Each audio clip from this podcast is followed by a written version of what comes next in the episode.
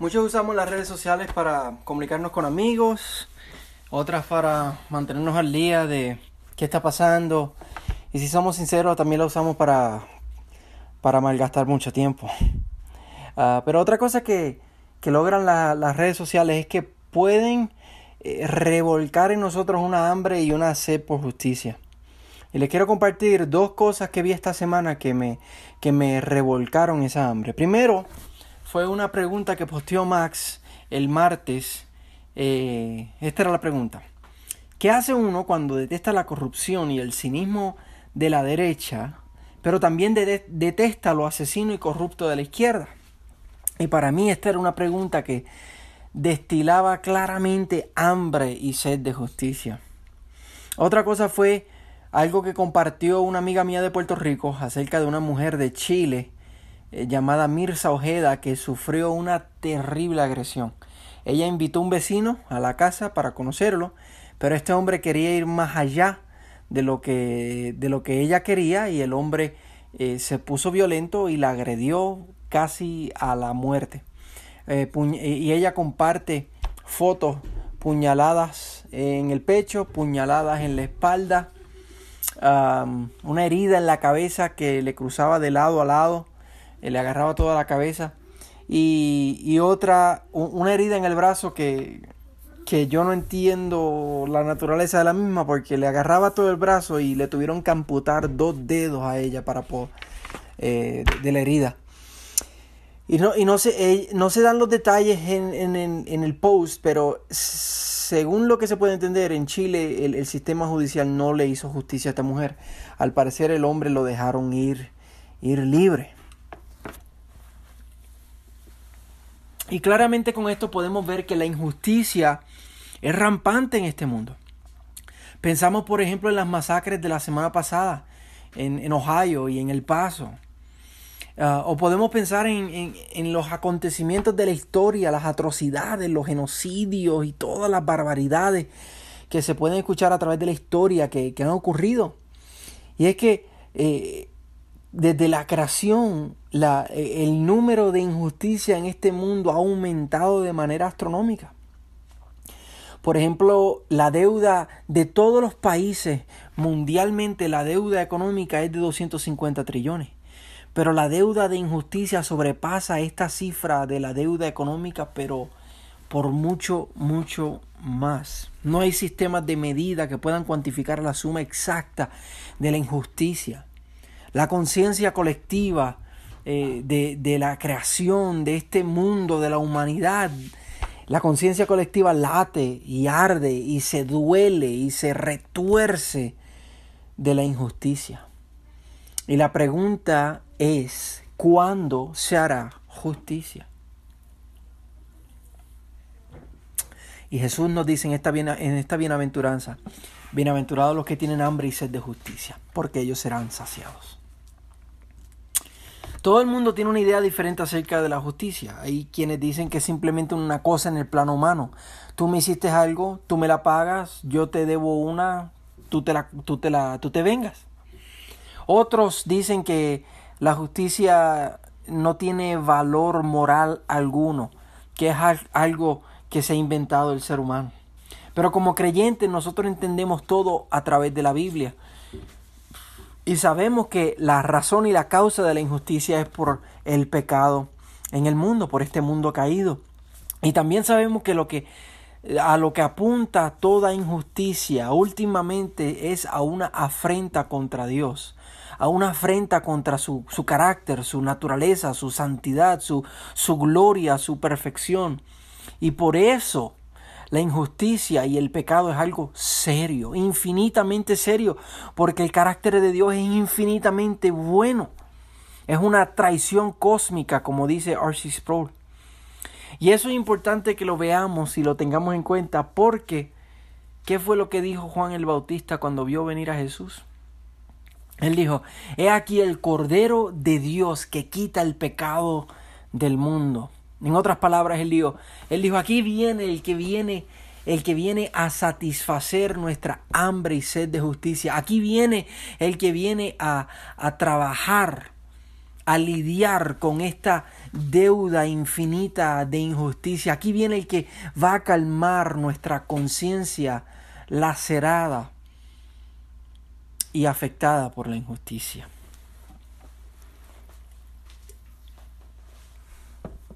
Cuando tú te das cuenta que toda injusticia en el mundo es por causa del pecado, que toda injusticia en el mundo es, es pecado, entonces te das cuenta de otra cosa también, te das cuenta que tú también eres causante de injusticia porque tú eres un pecador.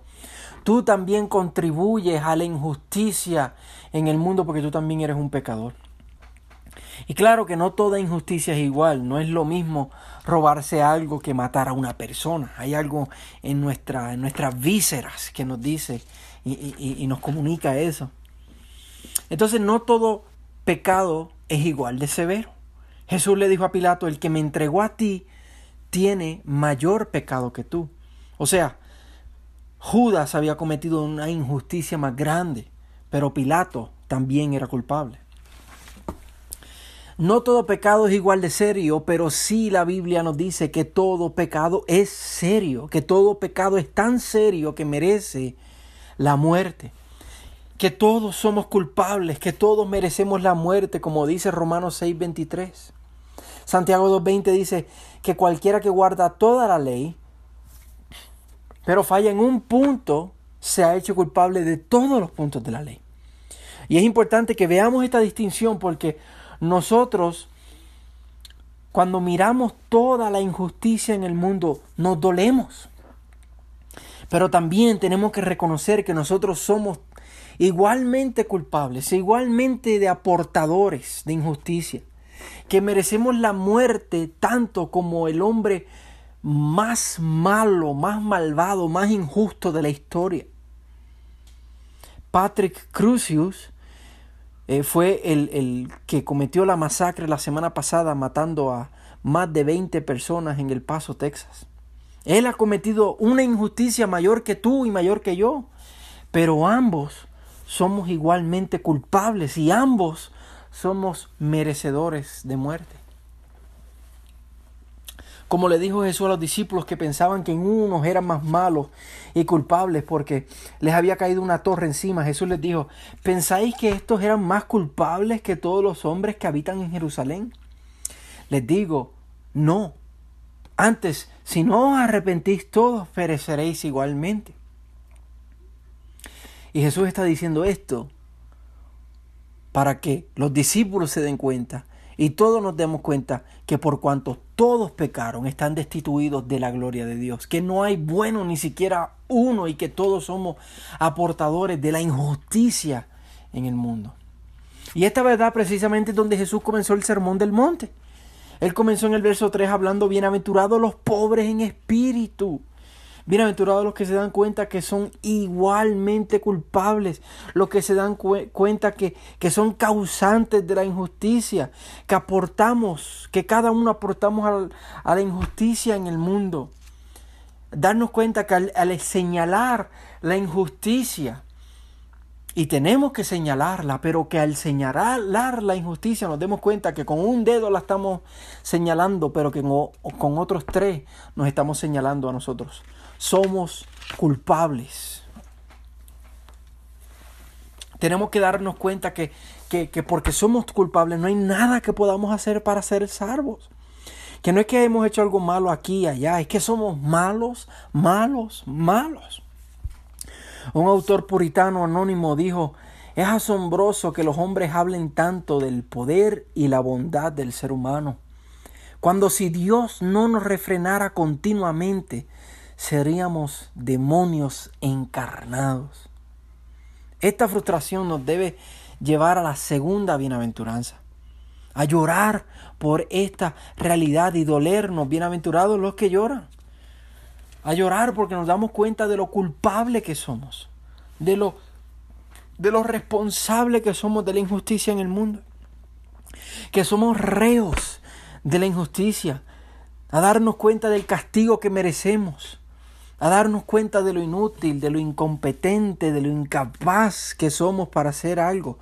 Somos culpables. Y eso nos debe llorar, llevar a llorar, llevar a arrepentirnos.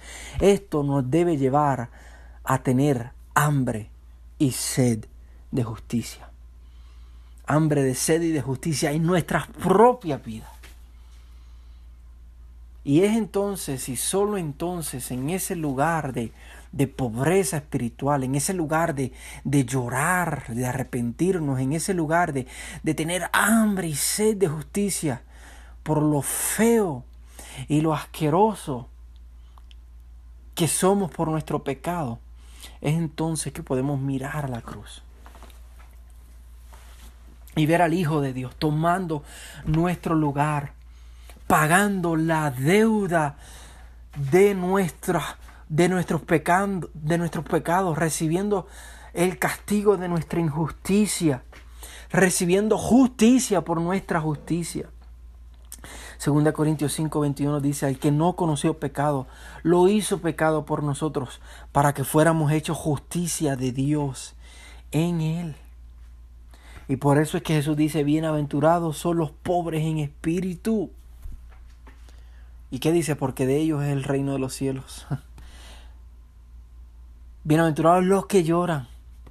¿Por qué? Porque ellos serán consolados y bienaventurados los que tienen hambre y sed de justicia, porque ellos serán saciados.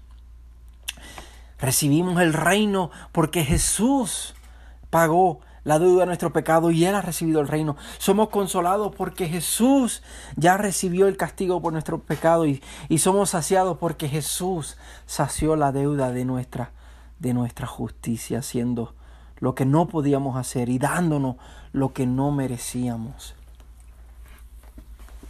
Es en la cruz donde toda injusticia comienza a ser vindicada. Y hermanos, ¿de qué manera? ¿De qué manera nuestra injusticia ha sido vindicada? A la manera de la muerte del Hijo de Dios. A la manera de con la sangre del Cordero de Dios, sangre preciosa. Tan seria es toda injusticia nuestra que requirió la tortura y la muerte del único hombre inocente que jamás ha vivido. Tan seria es toda injusticia que requirió la tortura y la muerte de Dios mismo. Y cuando vemos eso, y cuando creemos eso, y cuando rendimos nuestra vida a eso, entonces somos bienaventurados, porque somos saciados. Somos saciados en la suficiencia del sacrificio de Jesucristo. Y en ese momento, cuando somos saciados en ese sacrificio, en esa suficiencia, comienza una gran aventura en nuestra vida. Una gran aventura, la aventura de la cual estábamos hablando la semana pasada, la aventura de rendir nuestras vidas a Cristo nuestro Señor, la aventura de hacernos mansos a nuestro amo, la aventura de volvernos de, de ser caballos salvajes a volvernos caballos de guerra, caballos praos. Los que estuvieron aquí la semana pasada entienden lo que eso significa y si no lo entienden, pueden escuchar el, mensaje de la semana pasada. Bienaventurados somos porque buscamos responder primordialmente a la voz de nuestro jinete, antes que a nuestros impulsos y deseos salvajes. Bienaventurados los mansos, como vimos la semana pasada. Y es que luego que tú has sido convencido de tu pobreza espiritual y has llorado por tu pecado, entonces ya tú no quieres ser igual. Entonces ya tú no quieres deshonrar al que te amó, ya no quieres continuar cometiendo injusticia.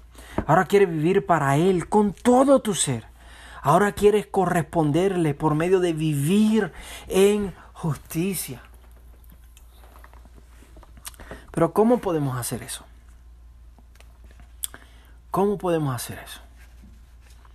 Y la respuesta es que es por la obra sobrenatural y poderosa del Espíritu Santo de Dios en nuestra vida que, que, nos hace nacer de nuevo, que nos hace pasar de muerte a vida, que nos hace resucitar de entre los muertos, que nos da ojos para ver y oídos para oír y transforma nuestro corazón de piedra a uno de carne y que, y que esculpe, la, eh, eh, talla, talla la ley de Cristo en nuestro corazón y que ahora pasamos a ser morada y templo del Espíritu Santo de Dios y que ahora ese Espíritu de Dios que nos ha sellado y mora en nosotros y nos ha bautizado, ahora, ahora nos dirige y nos redarguye y nos recuerda las palabras de Cristo. Ahora pone en nosotros el querer como el hacer. Ahora pone en nosotros una hambre y sed de justicia. Hambre y sed de, de ser liberado del pecado que nos asedia. Hambre y sed de ser como Cristo. Hambre y sed de ver los frutos del Espíritu.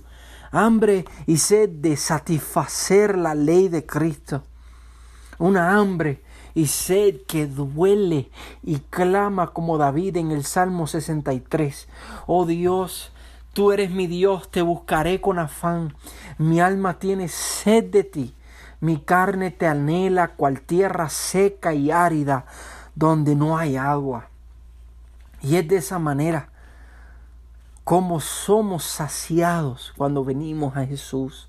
Somos saciados en la obra santificadora del Espíritu de Dios en nuestra vida. Pero aunque en medida somos saciados por la obra del Espíritu, si somos sinceros, hay momentos que más que saciedad sentimos sentimos frustración, sentimos hambre, sed y dolor. ¿Por qué? por nuestras caídas y nuestras tentaciones, por nuestra debilidad, por nuestra vida de Romanos 7, nuestra vida de lo que quiero hacer no hago y lo que no quiero hacer eso hago. Y en ese momento volvemos a la segunda bienaventuranza, volvemos a, llorar, a lamentarnos por nuestra fragilidad y nuestra inconsistencia y nuestra debilidad. ¿Qué hacemos en ese momento? En ese momento, luego de llorar y luego de arrepentirnos y luego de, de, tener esa hambre y sed y ese dolor, en ese momento volvemos a recordar el Evangelio. Volvemos a mirar a la cruz y recordamos la gloriosa verdad que Él tomó mi lugar. Miramos la tumba vacía y nos alegramos en la afirmación y la aceptación y el deleite de Dios en ese sacrificio suficiente y perfecto que no tan solo pagó por, por mis pecados, incluyendo el pecado que acabo de cometer, por el cual estoy llorando y me estoy doliendo y estoy sintiendo hambre y sed, sino que también cumplió la ley de Dios de manera perfecta cumplió el requisito de la ley, sed perfectos porque vuestro Padre en el cielo es perfecto. Que Él se vistió de mis trapos de pecados, de pecado para Él darme sus vestiduras blancas y resplandecientes de justicia. Romanos 8, al principio, luego de Jesús decir, oh miserable de mí, luego de Pablo decir, miserable de mí, en Romanos 8 dice, por tanto ahora no hay condenación para los que están en Cristo Jesús. Pues lo que la ley no pudo hacer, ya que era débil por causa de la carne, nosotros que no podemos cumplir esa ley perfectamente por causa de, de, la debilidad de nuestra carne, mira lo que dice. Dios lo hizo enviando a su propio Hijo para que el requisito de la ley se cumpliera en nosotros. En ese momento, cuando volvemos a llorar y volvernos a tener hambre y sed de justicia, recordamos que Jesús cumplió la ley perfectamente por nosotros y de esa manera volvemos a ser saciados en la justicia perfecta de Cristo. Y no, somos, no solamente somos saciados en la justicia de Cristo, sino que también somos saciados en la sonrisa del amor del Padre por nosotros. Y es de esa manera como nosotros como creyentes somos bienaventurados, porque aunque tenemos hambre y sed de justicia, somos saciados en el sacrificio de Cristo, en la santificación del Espíritu y en el Evangelio en nuestras vidas diariamente.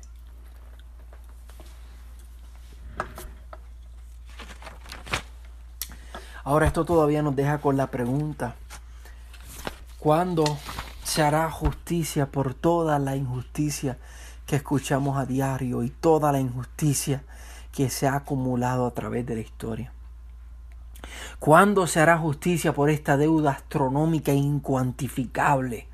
¿Cuándo se hará justicia por todos aquellos que no han creído en Cristo? Todos aquellos pecadores que su justicia, su injusticia todavía está pendiente, por la cual todavía la creación está gimiendo, por la cual todavía tiene hambre y sed y, y su conciencia está latiendo y adolorida y lacerada. Y el dolor sigue aumentando cada día más y más. ¿Cuándo seremos saciados de esa hambre y de esa sed?